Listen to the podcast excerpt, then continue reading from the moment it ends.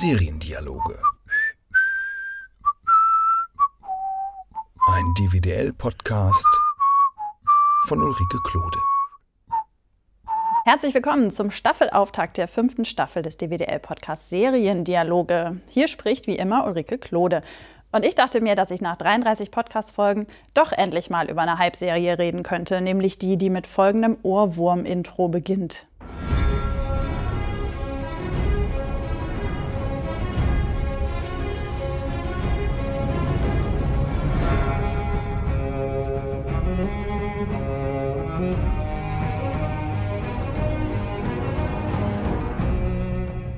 Genau, das hat sicher irgendwie jeder erkannt. Es geht um Game of Thrones und ich gehe von aus, dass der Ohrwurm sich bei euch jetzt richtig festgesetzt hat.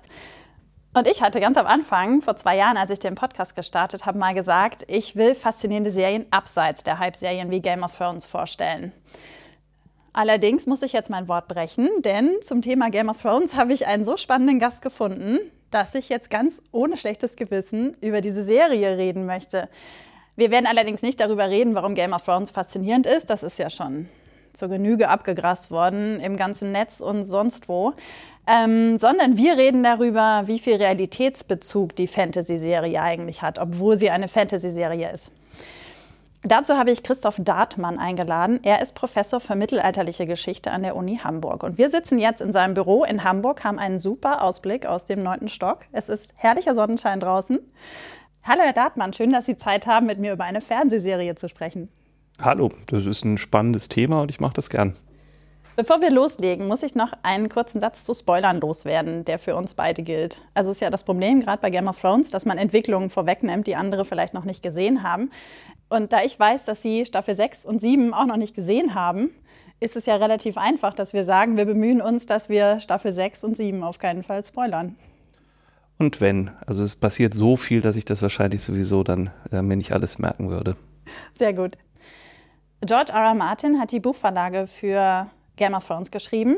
Die Buchreihe heißt Das Lied von Eis und Feuer. Und er hat vor ein paar Jahren gesagt, er habe sich von der europäischen Geschichte inspirieren lassen.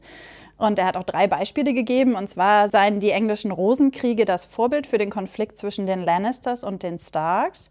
Der Hadrianswall zwischen England und Schottland hätte ihm die Idee zur Mauer gegeben und der Kontinent Westeros würde lose auf dem mittelalterlichen Großbritannien basieren. Und da Sie ja nun mal ähm, Historiker sind und sich in mittelalterliche Geschichte auskennen, können Sie kurz die Rosenkriege und den Hadrianswall erklären? Die Rosenkriege sind Auseinandersetzungen in England während des 15. Jahrhunderts, in denen es um den Thron ging, um den Thron in England. Und im Wesentlichen standen sich zwei Häuser, zwei Familien gegenüber, die Familie Lancaster oder das Haus Lancaster und das Haus York. Und das waren relativ lange blutig geführte Auseinandersetzungen, die äh, eben um diesen Thron geführt wurden.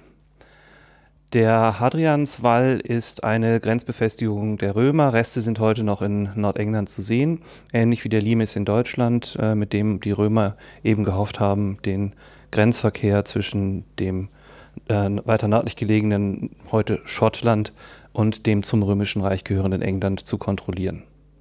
Äh, der Hadrianswall ist ja aber gar nicht aus dem Mittelalter. Nein, das hm? stammt aus der Zeit des äh, Römischen Weltreichs. Also Caesar hat angefangen, Großbritannien zu erobern und er wird, glaube ich, bis ins vierte Jahrhundert Bestand gehabt haben. Mhm. Aber er war jetzt keine absolute Grenze, die jeden Verkehr unterbunden hat, sondern es ist mehr so eine ähm, Sammlung von Militärlagern und das verbindet sich dann aber mit äh, meinetwegen Kontrolle von Handelsverkehr oder so, aber es ist keine absolute Grenze, die jetzt irgendwie wandernde Horden unkontrolliert Barbaren aufhalten sollten oder so etwas, sondern äh, so eine Grenzanlage wie der Limes in Deutschland auch war gleichzeitig auch ein Ort des Austausches zwischen den Bevölkerungsgruppen auf beiden Seiten mhm. dieser Anlagen.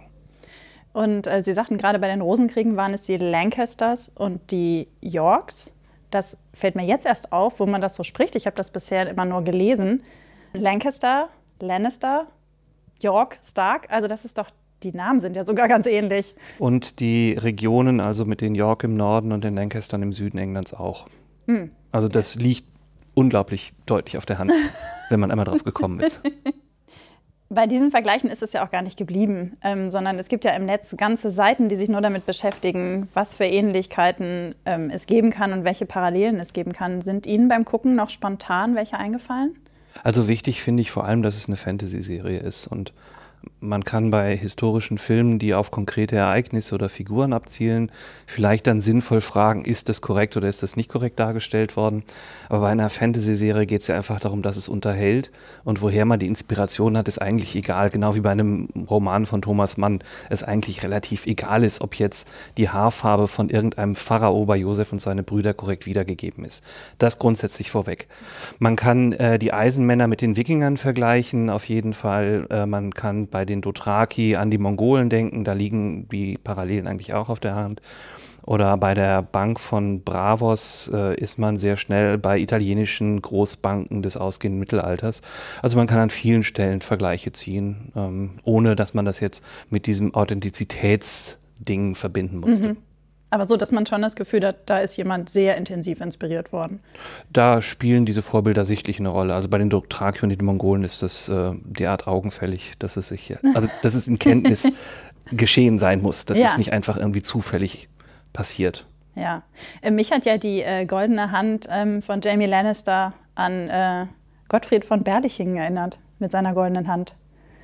Das ähm, ist mir in der Vorbereitung für dieses Gespräch aufgefallen, was ich aber nicht aus dem Geschichtsunterricht wusste, sondern irgendwie aus dem Deutschunterricht. Gut, aber ähm, die Inspirationen stammen ja auch nicht nur aus äh, historischen Quellen oder historischen Forschungen, sondern ganz stark auch aus der mittelalterlichen Literatur. Das gilt ja für das ganze Fantasy-Genre, das sich seit Tolkien im Grunde ganz, ganz stark davon äh, entwickelt hat. Ähm, wenn man gerade den Beowulf liest und den Herrn der Ringe kennt, dann merkt man, wie stark eben Tolkien als Literaturwissenschaftler mit Schwerpunkt mittelalterliche Literatur seine Kenntnisse dort weiterverarbeitet hat. Und das hat sich dann im Fantasy-Genre unabhängig entwickelt, ein Stück weit, aber das Fantasy-Genre bleibt geprägt von Motiven aus der mittelalterlichen Literatur. Das heißt, im Grunde wird uns in vielen Fantasy-Serien und auch in vielen Fantasy-Büchern, wie Sie ja gerade schon gesagt haben, so ein Mischmasch präsentiert wo man dann trotzdem beim Gucken oder beim Lesen das Gefühl haben könnte, hey, ist das im Mittelalter wirklich so gewesen? Also ich bin kein Fantasy-Fan, mhm. aber soweit ich das verstanden habe, ist äh, Game of Thrones relativ wenig Fantasy-mäßig für Fantasy-Literatur. Und was mir eben ins Auge springt, ist, dass gleichzeitig sehr, sehr viele Mittelalter-Bilder, sehr viele Mittelalter-Klischees dort sehr prominent präsentiert werden. Man denke nur an Ritter, an Turniere oder solche Dinge. Und ähm, deswegen ist in Game of Thrones dieses Mittelalter-Feeling ähm, äh, vielleicht noch stärker als mhm. äh, in anderen, ähm, anderen Fantasy-Produktionen. Wenn man sich zum Beispiel Mittelalterfilme wie ähm, Ritter aus Leidenschaft äh, Knight's Tale anschaut, dann ist das teilweise eine ganz ähnliche Ästhetik wie die, die jetzt bei Game of Thrones auch wiederkommt. Mhm. Und das heißt, dass da innerhalb dieser Filmgenres, Historienfilm, Mittelalter auf der einen Seite und Fantasy-Produktion äh, eben dann auch wiederum solche Elemente hin und her gehen. Mhm. Und da würde ich intermediale oder Bezüge, also Bezüge zwischen Filmen und Serien für wichtiger halten, als Bezüge jetzt auf das Mittelalter, wie das möglicherweise an den Universitäten erforscht und gelehrt wird.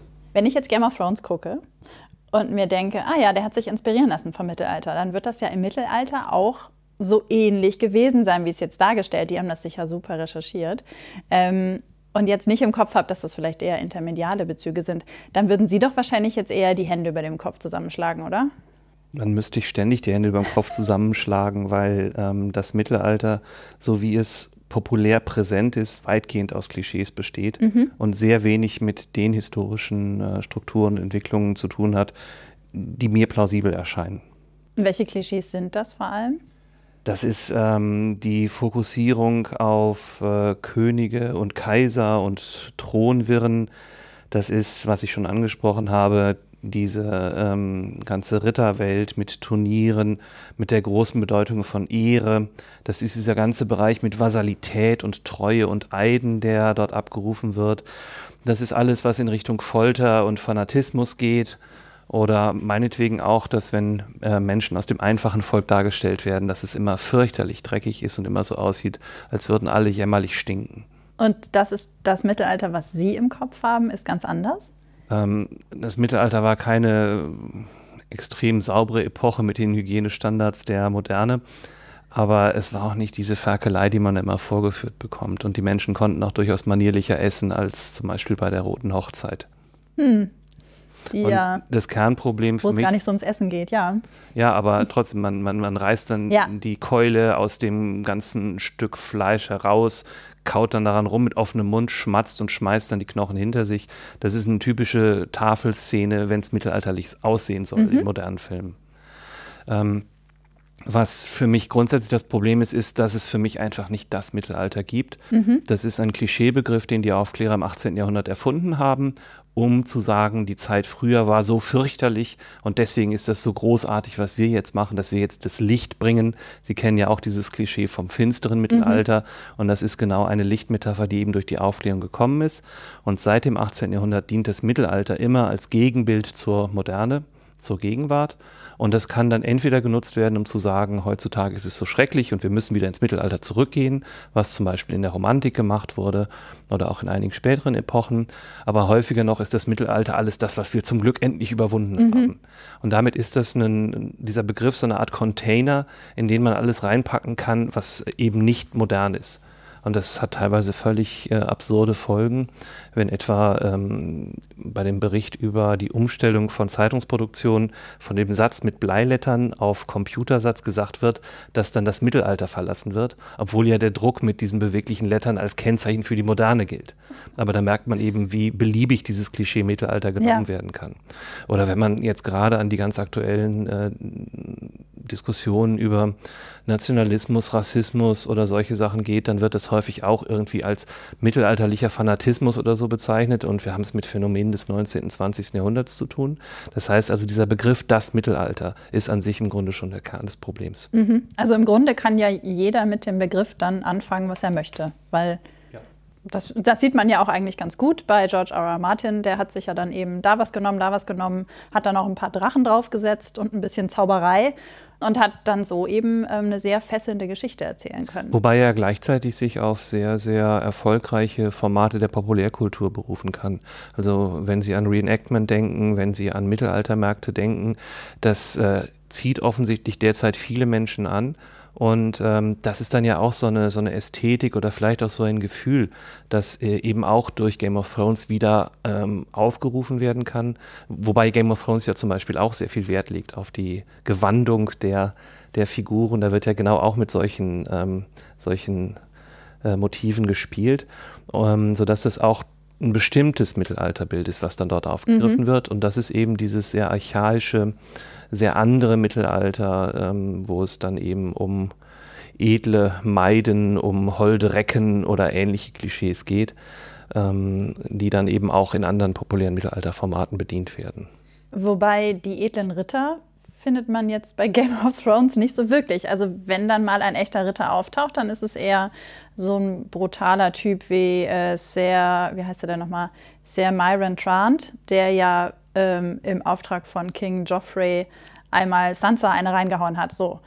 Ähm, und das ist ja nur, also dieses Ritterbild ist ja ein ganz anderes, mit dem er arbeitet. Da wäre ich dann schon wieder ein bisschen mehr bei sozusagen meinem Mittelalter, wenn ich den Begriff weiterverwenden möchte.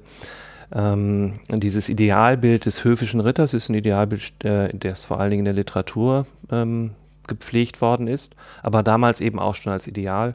Und dahinter steckte eine Realität, die sehr viel brutaler war ähm, und in der auch Loyalität häufig keine große Rolle gespielt hat, sondern ähm, Ritter auch Menschen waren, die einfach Geld verdienen mussten und das war Teil einer Gewaltökonomie. Und das konnte dazu führen, dass man dann dort aktiv wurde, wo man sich den höchsten Gewinn versprach. Also meinetwegen, dass man dann in den Krieg zieht, wenn die Beute so viel verspricht, dass man damit auch mit einem vernünftigen Gewinn da rausgeht. Okay, und wenn Und der andere das- mehr anbieten kann, dann wechsle ich halt zu dem anderen. Das konnte durchaus häufiger passieren, ja. Die ähm, Turniere kannten zwar auch dieses ähm, Lanzenbrechen, also dass zwei Ritter mit Pferden aufeinander rei- zureiten und dann sich versuchen, aus dem Sattel zu stoßen. Aber eine wesentlich wichtigere Turnierpraxis war zum Beispiel, dass man so so größere Gruppen aufeinander losjagte und es ging darum, einfach andere Ritter gefangen zu nehmen, um sie dann als Geiseln auslösen zu können und damit dann seinen Lebensunterhalt zu verdienen bis zum nächsten Turnier. Ach, das ist ja eine ganz andere Art von Turnier.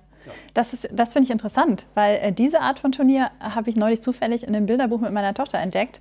Und äh, sie kannte nur diese Turniere von diesen Ritter, von diesen Mittelaltermärkten. und fragte mich dann, ob das wirklich so war, dass die alle gegeneinander gekämpft haben und die dann gefangen genommen haben. Ich dachte, da hat der Autor sich aber ein interessantes Turnier ausgedacht und Sie sagen, da so hat der Autor wirklich. gut recherchiert. das ist spannend, das muss ich meiner Tochter nachher erzählen. Ich finde es ganz witzig, dass, dass der einzige edle Ritter ja eine Frau ist, und zwar Brienne von Tart. Das bricht dann im Grunde dieses Klischee. Sie ist die Einzige, die loyal bleibt, obwohl äh, ihre Herrin, der sie Treue geschworen hat, schon lange tot ist und äh, trotzdem den Auftrag erfüllen will und sich auch überhaupt nicht äh, beeindrucken lässt von irgendwelchen anderen. Hm. Das, äh, da würde man sicherlich jetzt über generell über Frauenbilder und Frauenfiguren in Game of Thrones sprechen können. Ähm, das wäre jetzt zum Beispiel so eine Figur, die mir aus der Geschichte so nicht bekannt wäre. Mhm. Aber es gibt natürlich diese leuchtende Idealgestalt der Johanna von Orléans, die da sicherlich irgendwo ein Stück weit Patin gestanden hat. Mhm. Also die Ritterin, die dann mit ähm, blondem, leuchtendem Haar dort auf dem Schlachtfeld stand, das sind dann wieder Bilder, die seit dem 19. Jahrhundert in Frankreich in bestimmten politisch-kulturellen Zusammenhängen entwickelt wurden. Und ich glaube, dass diese Bilder des 19. Jahrhunderts unglaublich prägend sind. Ich habe das auch in dem Seminar gemerkt mit den Studierenden, die versucht haben, dann ähm, so Vergleiche zwischen ähm, Mittelalter und Game of Thrones mit Bildern zu illustrieren. Und es war auffallend, wie häufig das Bilder aus dem 19. und frühen 20. Jahrhundert mhm. waren, weil da offensichtlich die Bilderwartungen erfüllt wurden, die eben einige der Referierenden mit dem Mittelalter verbunden haben. Mhm. Das zeigt mir umgekehrt nochmal, wie wichtig diese Bilder aus der Moderne sind für das, was wir uns unter Mittelalter vorstellen. Ja, das verstehe ich. Stimmt, das wirkt auch wirklich toll mit dem weißen Haar und die riesige Frau und so, wenn sie da steht und dann das Licht noch entsprechend ist und mit ihrem jetzt glänzenden Schwert. Ja, tolles Bild. Sie haben gerade Ihr Seminar angesprochen. Das heißt, Sie haben ein Seminar zu Game of Thrones gegeben. Erklären Sie doch mal kurz, worum es da ging. Das äh, Seminar bestand daraus, dass wir uns verschiedene Themen aus Game of Thrones genauer angeschaut haben. Also zum Beispiel die Darstellung von kultureller Diversität, von Gewalt. Wir haben nach Geschlechterrollen gefragt, nach der Darstellung von Natur und auch Fabelwesen, nach Politik, nach Religion, nach Migrationsphänomenen. Wir haben also versucht, zentrale Elemente der Handlung äh, herauszufinden äh, finden und die dann mit ähm, mittelalterlichen Referenzphänomenen in Korrelation zu stellen. Und in Korrelation zu stellen bedeutet dann ähm, einfach zu vergleichen, ähm, wie sah das Bild damals aus? Wie ist es wirklich gewesen? Und wie sieht das Bild in Game of Thrones aus? Erstmal überhaupt nach Parallelen zu suchen, Parallelen mhm. plausibel zu machen und äh, Ähnlichkeiten und Unterschiede zu benennen, um dann grundsätzlicher zu überlegen, eben genau wie hier mit Mittelalterbildern gespielt wird, was davon möglicherweise mit dem historischen Mittelalter oder mit Phänomenen aus der Zeit zwischen 500 und 1500 in Beziehung gesetzt werden kann. Aber vor allen Dingen eben auch die Unterschiede zu benennen. Und mhm. ein Kernergebnis der ganzen Veranstaltung ist eben genau, was, was wir schon besprochen haben, wie ähm, stark einfach Mittelalter-Klischees dort im Zentrum stehen und wie irreführend es ist, überhaupt von dem Mittelalter zu sprechen, weil man letztendlich eben Referenzphänomene über tausend Jahre zerstreut hat und aus Regionen, die irgendwo zwischen der iberischen Halbinsel und dem heutigen China liegen. Mhm. Und das wird dann eben in Game of Thrones als das eine Mittelalter präsentiert. Sie haben eben schon das Frauenbild angesprochen. Da würde ich gerne nochmal drauf zurückkommen. Und zwar ähm, nicht das Frauenbild an sich, sondern äh, gerade in den ersten Staffeln ist ja ganz oft die Gewalt gegen Frauen kritisiert worden. Es wurden Vergewaltigungen gezeigt, es wurde, wurden ganz viele schreckliche Bluttaten gezeigt. Ähm, und auch, äh, und nicht nur im, äh, in der armen Bevölkerung, sondern auch im Adel. Ähm, mich hat das insofern überrascht, also mich hat das überrascht und ich habe überlegt, hat das jetzt wirklich mit diesem Mittelalterbild, was da erzeugt werden soll, zu tun? Oder ist das eher so, dass sich die Autoren gedacht haben, oder der Autor in dem Fall noch, ähm, gedacht hat, äh, ja, nee, so, nur so wird die Geschichte spannend. So. Also würden Sie es eher in das Mittelalterbild verorten? Also ich halte Gewalt gegen Frauen nicht für ein spezifisch mittelalterliches Phänomen, sondern ähm, um ein Phänomen, das, das leider sehr zeitlos zu sein scheint. Ähm, Gerade im Moment liest man in Hamburg viel über eine Mordserie, die hier äh, im Innenstadtbereich stattgefunden haben soll. Ähm, das Mittelalter kannte auch Gewalt gegen Frauen. Mm, was ähnlich wie in der Gegenwart auch im Mittelalter zum Beispiel eine Rolle spielen konnte, war, dass Gewalt gegen Frauen Teil der Kriegsfolgen waren. Dass mhm. also Frauen von ähm, Städten oder Reichen, die erobert wurden, zum Teil vergewaltigt wurden. Etwas, was man ja durchaus aus der modernen Politik auch kennt. Mhm.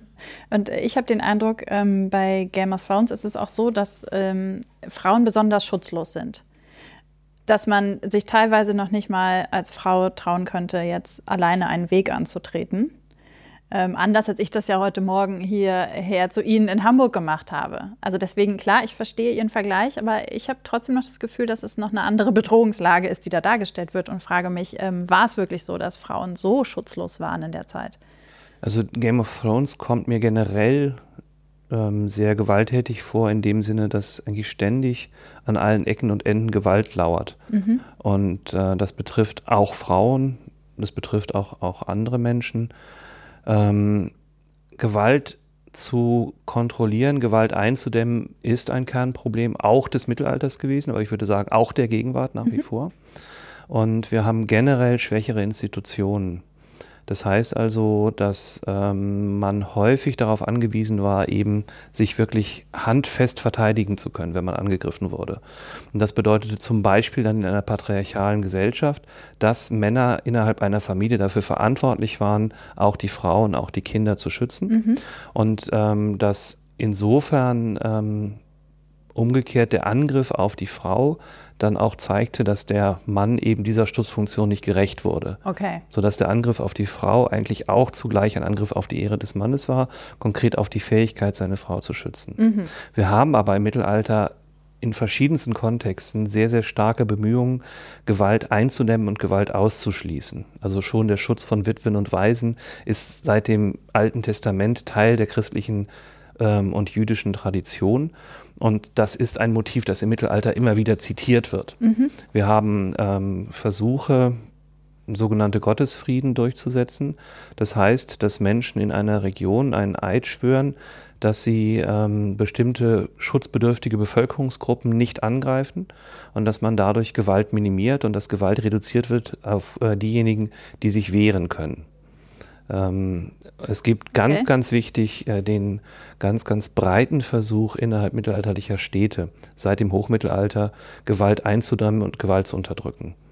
Und das hat nicht immer vollständig funktioniert, aber da, das wissen Sie auch ähm, als Phänomen auch der von der modernen Kleinfamilie bis zur modernen Großstadt, dass Gewalt auch heute in allen Kontexten eine entsetzliche Rolle spielen kann.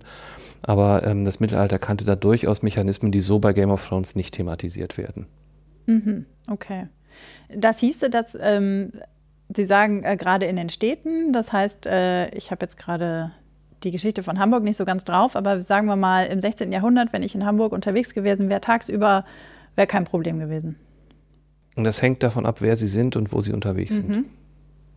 Das kann eine Frage des sozialen Standes sein. Das kann auch eine Frage sein, ob gerade Familien miteinander verfeindet sind. Mhm. Dann bewege ich mich tunlichst im Rahmen meiner Nachbarschaft. Ja. Ähm, das kann auch je nachdem sein, welche Situation es gerade gibt. Also eine Referatsgruppe hatte zum Beispiel ganz erschütternde Berichte aus Lyon aus dem 16. Jahrhundert, wo es offensichtlich Gruppenvergewaltigungen gab, die dann gar nicht vernünftig vor Gericht gekommen sind. Aber wenn es darüber Gerichtsakten gibt, bedeutet das gleichzeitig auch wieder, dass dann aber trotzdem der Versuch gemacht wurde, der Geschichte nachzugehen. Mhm aber ich, ich meine, das würde ich für die Moderne so ähnlich sehen, dass wir bestimmte Gewaltszenarien medial sehr präsent halten und die Gewalt als gefährlich auch zu unterdrücken versuchen und andere Gewaltszenarien gar nicht so in den Blick nehmen. Also denken Sie nur an die Diskussionen über häusliche Gewalt und Vergewaltigung in der Ehe, die in den letzten 20 Jahren ja doch äh, sich sehr stark fortentwickelt hat. Denken Sie an die Probleme beim Schutz von Kindern nach wie vor vor innerfamiliärer Misshandlung. Oder denken Sie ganz aktuell in Hamburg an die Diskussion über die Legitimität von Polizeigewalt und ähm, gewalttätigem Widerstand auf den Straßen, die ja gerade auch die öffentliche Meinung unserer schönen Heimatstadt spaltet. Ja, ja das stimmt. Interessante Vergleiche. Aber es ist typisch ja. für Mittelalterfilme und für diese Mittelalter-Klischees, dass dort diese ganz brachiale, unkontrollierte Gewalt inszeniert wird. Mhm. Und das macht Game of Thrones. Mhm. Also zum Beispiel ist die Stadt da ganz anders konnotiert. Königsmund ist ein Ort, an dem sich eben die äh, Königsfamilie nicht auf die Straße trauen darf, weil die Straße voll ist mit gewalttätigen Leuten, die jederzeit bereit sind, eben zum Beispiel Sansa Stark dann auch zu vergewaltigen mhm. oder ähnliche Dinge. Und ähm, da kommt zum Beispiel dieser Friedensraum statt, der für das europäische Mittelalter eine große Bedeutung besessen hat, überhaupt nicht vor. Okay. Und, sondern die Stadt ist einfach nur eine Ansammlung von vielen Menschen von vielen bösen Menschen dann auch im Endeffekt. Ja, ja, ja. Es gibt Oder ja auch diese Szene. unkontrollierbar, unkontrollierbaren ja. Menschen. Das ist ja auch so ein, so ein Klischee, dass äh, die, die Affektkontrolle generell sehr viel niedriger ist als heutzutage. Mhm. Dass man also ähm, gieriger ist, dass man ähm, schneller und weniger raffiniert Sex hat, dass man äh, draufhaut, wenn einem was nicht passt. Mhm. Also diese ganz verschiedenen Bereiche. Also dieses zivilisiert und unzivilisiert ist das im Grunde. Genau, und dann wäre die Moderne ebenso hoch mhm. zivilisiert mhm. angeblich und das Mittelalter wäre jetzt als Gegenstück wieder diese unzivilisierte Zeit. Mhm. Und das trägt in meinen Augen wiederum zur Attraktivität des Mittelalters bei, wenn man eben aus dieser modernen Zivilisation, aus dem großstädtischen Leben aussteigen kann, um dann irgendwo am Lagerfeuer zu sitzen, um irgendwo Fleisch auf dem Stock über ähm, ein ein äh, Feuer zu halten, wenn man dann zu fünft in einem Zuber sitzt oder so etwas, was dann eben auch dieses populäre Mittelalter sehr stark mitbedient. Ja, und was natürlich dann auch perfekt ist, um äh, möglichst gewalttätige Geschichten zu erzählen. Ja. Weil man sich ja darauf zurückziehen kann, ja, das war ja die unzivilisierte Zeit, ja. da war es eben so mit ja. der fehlenden Impulskontrolle. Genau. Ja. Kommen wir mal zum Thema Glauben. Also bei Game of Thrones ist es ja äh, anders, als ich mir das im Mittelalter vorgestellt hätte. Sind es ganz viele äh, Glaubensansätze nebeneinander, die auch total unterschiedlich sind von den verschiedenen Völkern. Ähm, da gibt es manchmal viele Götter, manchmal gar keinen Gott, manchmal einen, der durchs Feuer spricht, manchmal einen, der durch Bäume spricht.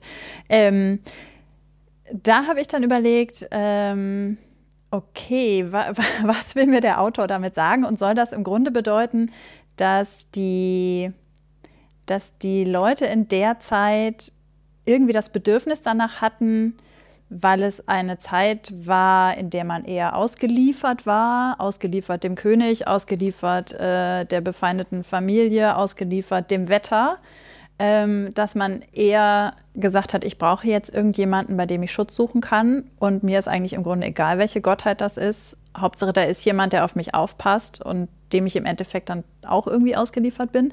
Ist das was, was äh, ein vorherrschendes Bild im Mittelalter gewesen sein könnte?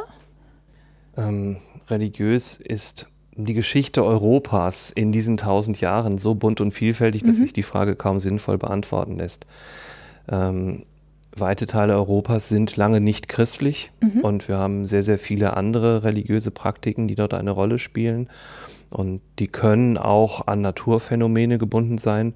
Umgekehrt kennt das Christentum im Mittelalter auch sehr viele Orientierung an Naturphänomenen.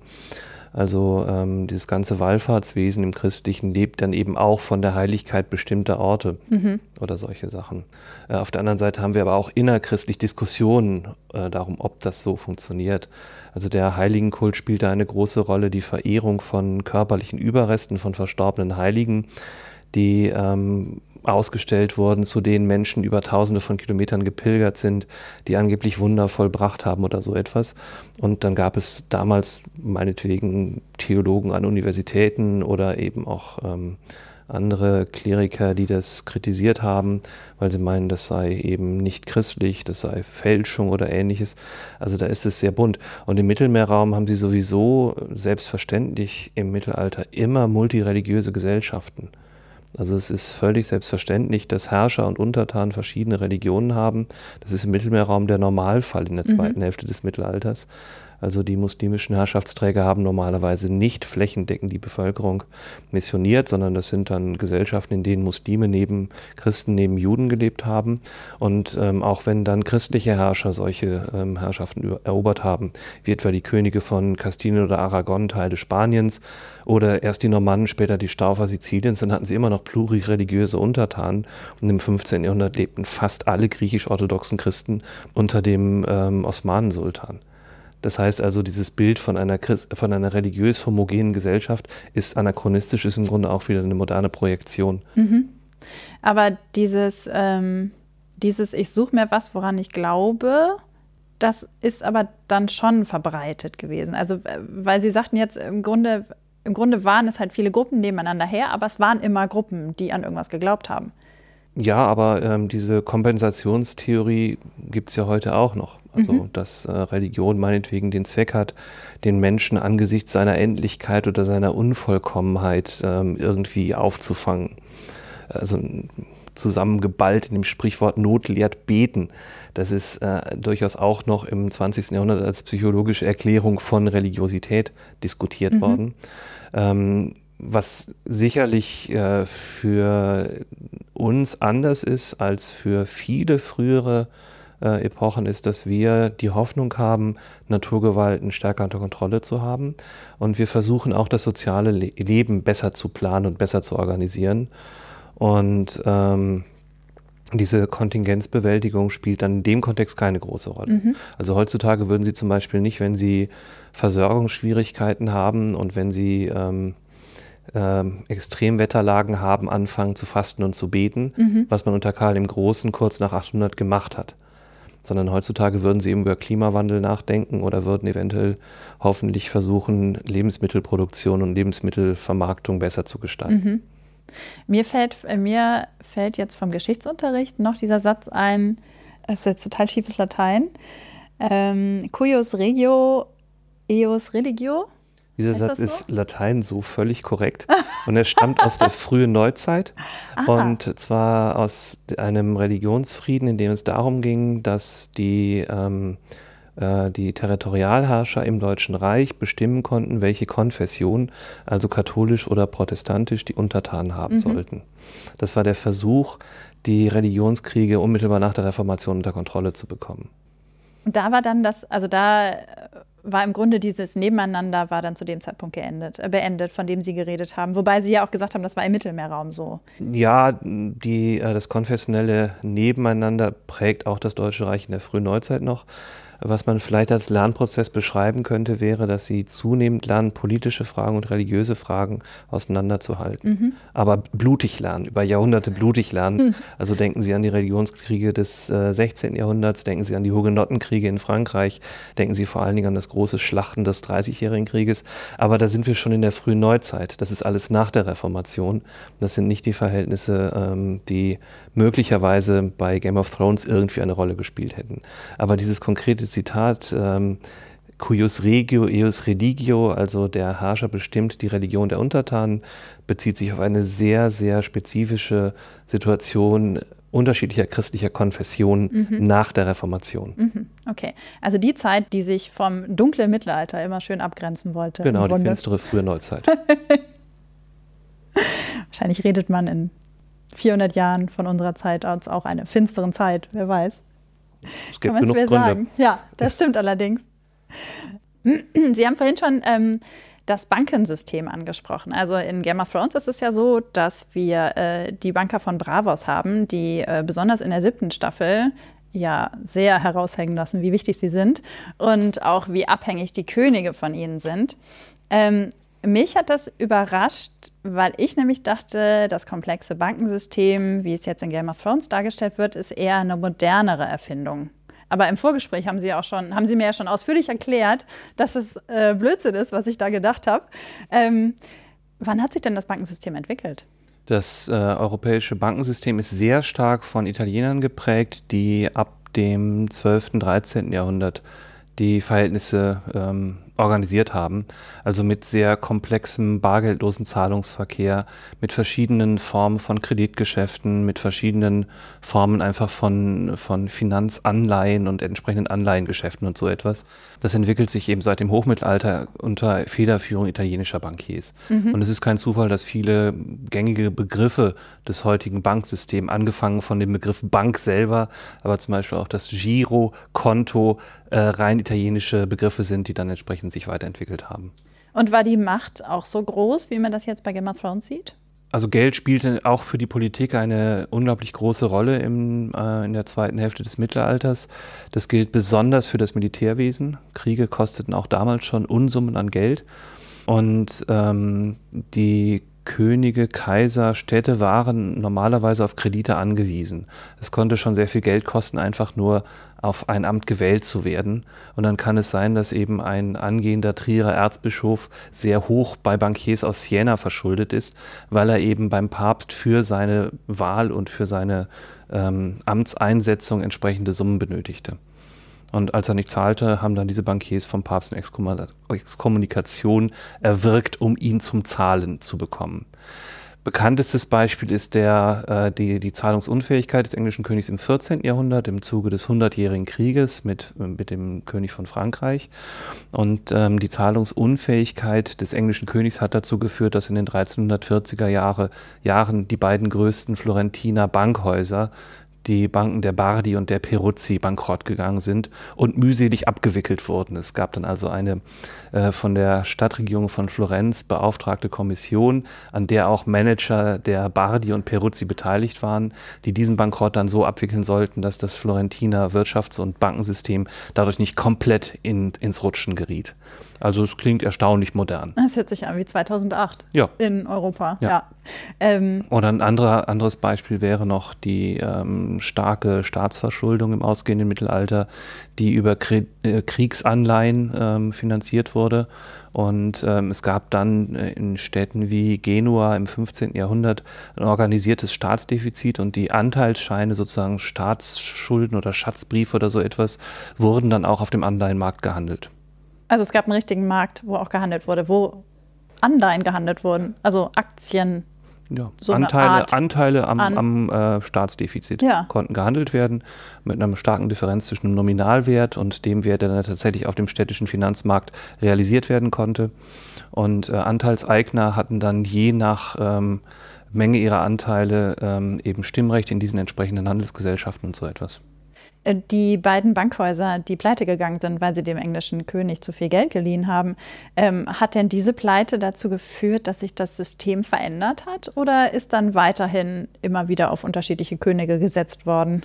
Ähm, das ist eine Geschichte, die sich ja auch weit in die Neuzeit hinein fortsetzt, dass ähm, solche öffentlichen Akteure an sich als recht gute Gläubiger galten, weil die Chance, dass sie zahlten, höher ist als bei anderen Leuten. Und ähm, das hat dazu geführt, dass dann andere aufgestiegen sind. Also wahrscheinlich wird, die, wird der Bankrott der Bardi und Peruzzi mit dazu beigetragen haben, dass die Medici sich dann als Großbankiers etablieren konnten, um dann 100 Jahre später auch in Florenz die dominierende politische Rolle zu spielen. Aber was für Sanktionen können dann Banken verhängen? Also der englische König ähm und ich meine, im Grunde sieht man das ja auch bei Game of Thrones, wenn ich einem König Geld leihe und der König ist äh, ein machtverrückter junger Kerl, der zwar Berater hat, auf die er aber nicht so richtig hört. Und äh, die, Banker, die Banker schätzen das falsch ein, geben ihm viel Geld und dieser junge, machtverrückte Kerl ähm, gibt dieses Geld in vollen Händen aus, ohne sich zu überlegen, wo kriege ich denn, wie bezahle ich denn meine Schulden. Was, machen, was haben die Banker dann gemacht? Der König brauchte Geld, wenn er Krieg führen wollte. Und äh, wenn er kein Geld bekommen hätte, wäre seine ähm, politische Stellung unmittelbar gefährdet gewesen.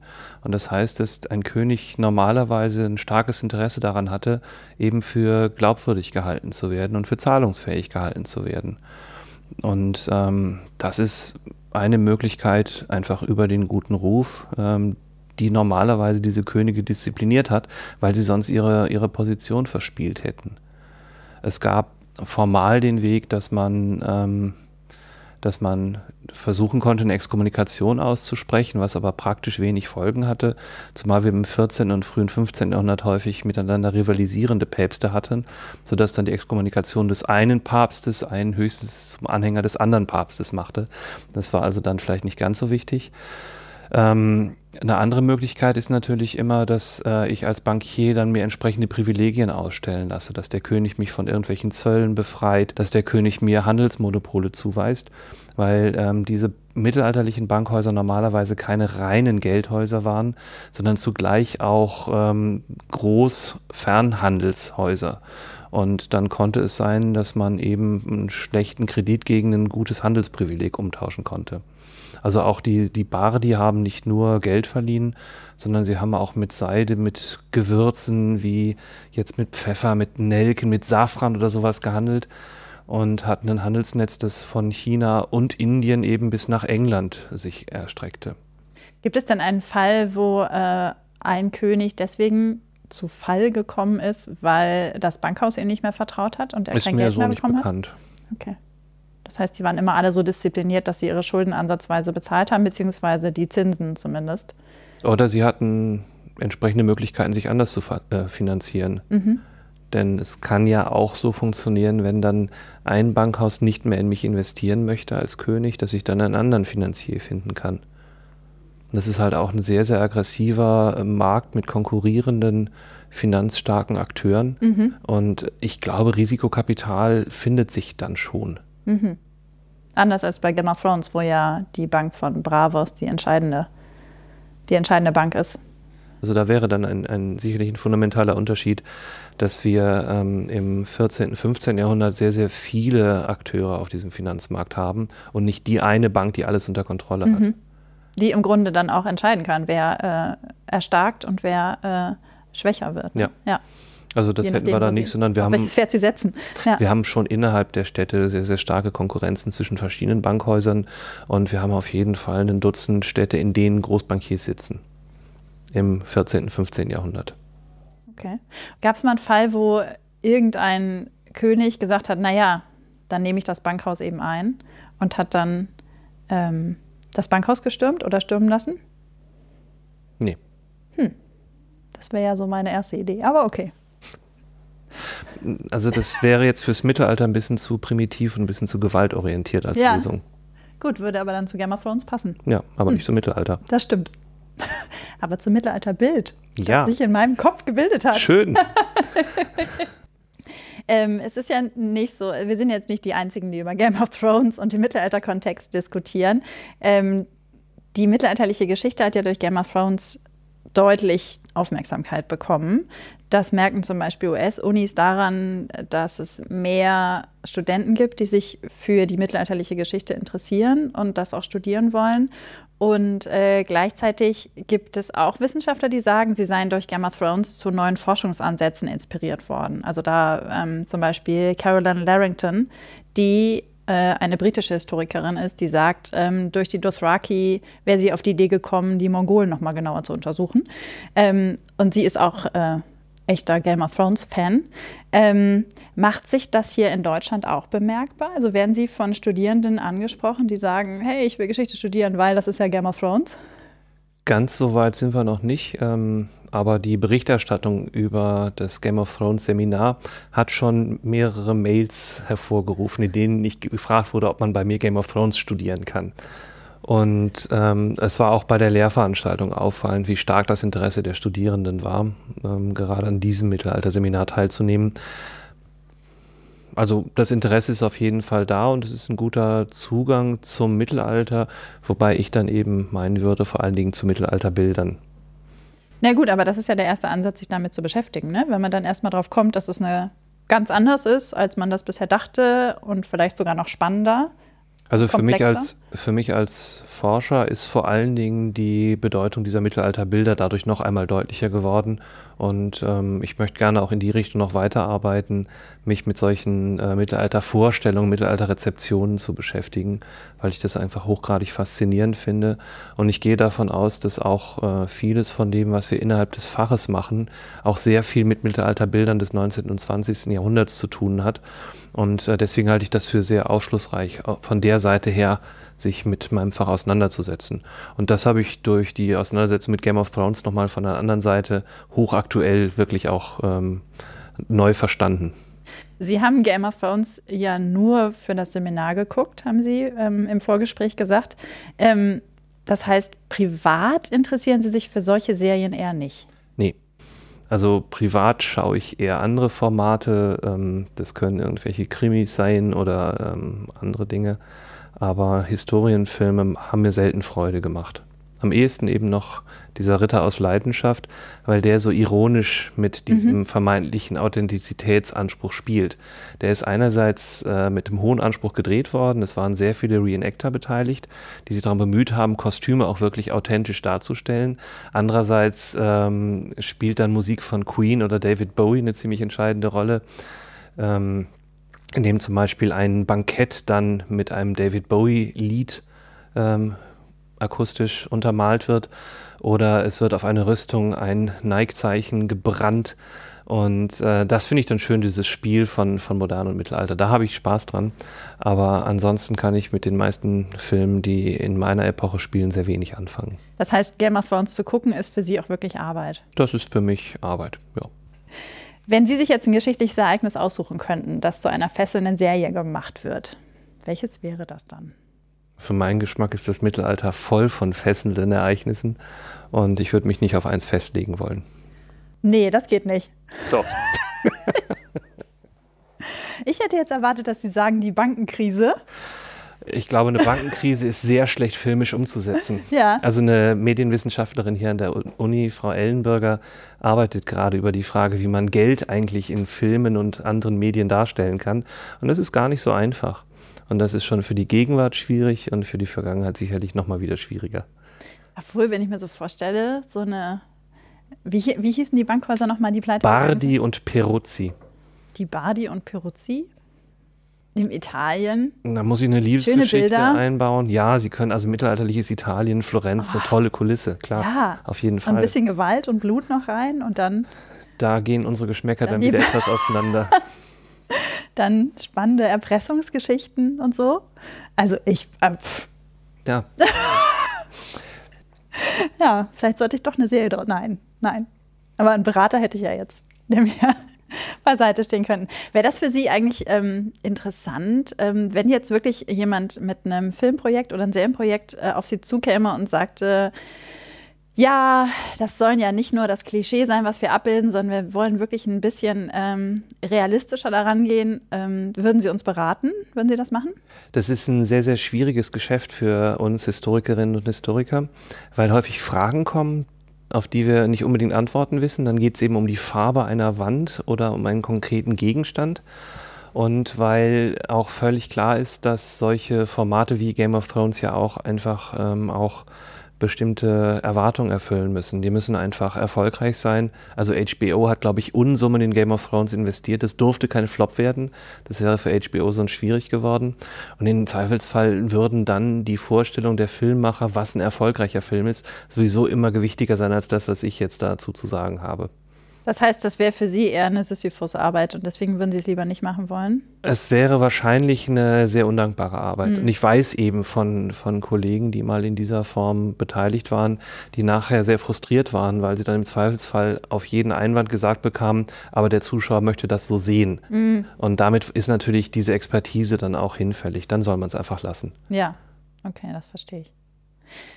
Vielen Dank für diesen Einblick in das Mittelalterbild, was in unseren Köpfen herrscht, äh, mit dem ich mich so noch gar nicht auseinandergesetzt habe. Vielen Dank. Vielen Dank für das spannende, aufschlussreiche Gespräch. Werden Sie denn eigentlich Game of Thrones zu Ende gucken? Ja. Weil Sie es doch ein bisschen interessiert? Ich bin jetzt schon so gespoilert. Ich lese mittlerweile bei Bento immer schon, was äh, in den neuen Folgen passiert. Aber irgendwie möchte ich jetzt die Fäden der Geschichte auch zusammenbekommen. Die Fäden der Geschichte? Ja. Das ist ein schöner Ausdruck dafür. Ja? Ja, von einem Historiker, die Fan der Geschichte. Ja. Okay, ja. sehr schön. Vielen Dank. Danke Ihnen. Weiterführende Informationen zu den geschichtlichen Ereignissen und anderen Dingen, die wir hier angesprochen haben, gibt es wie immer in den Show Notes. Und nächsten Freitag geht es bei mir um einen deutschen Klassiker. Bis dahin, frohes Gucken. Seriendialoge. Ein DVDL-Podcast von Ulrike Klode.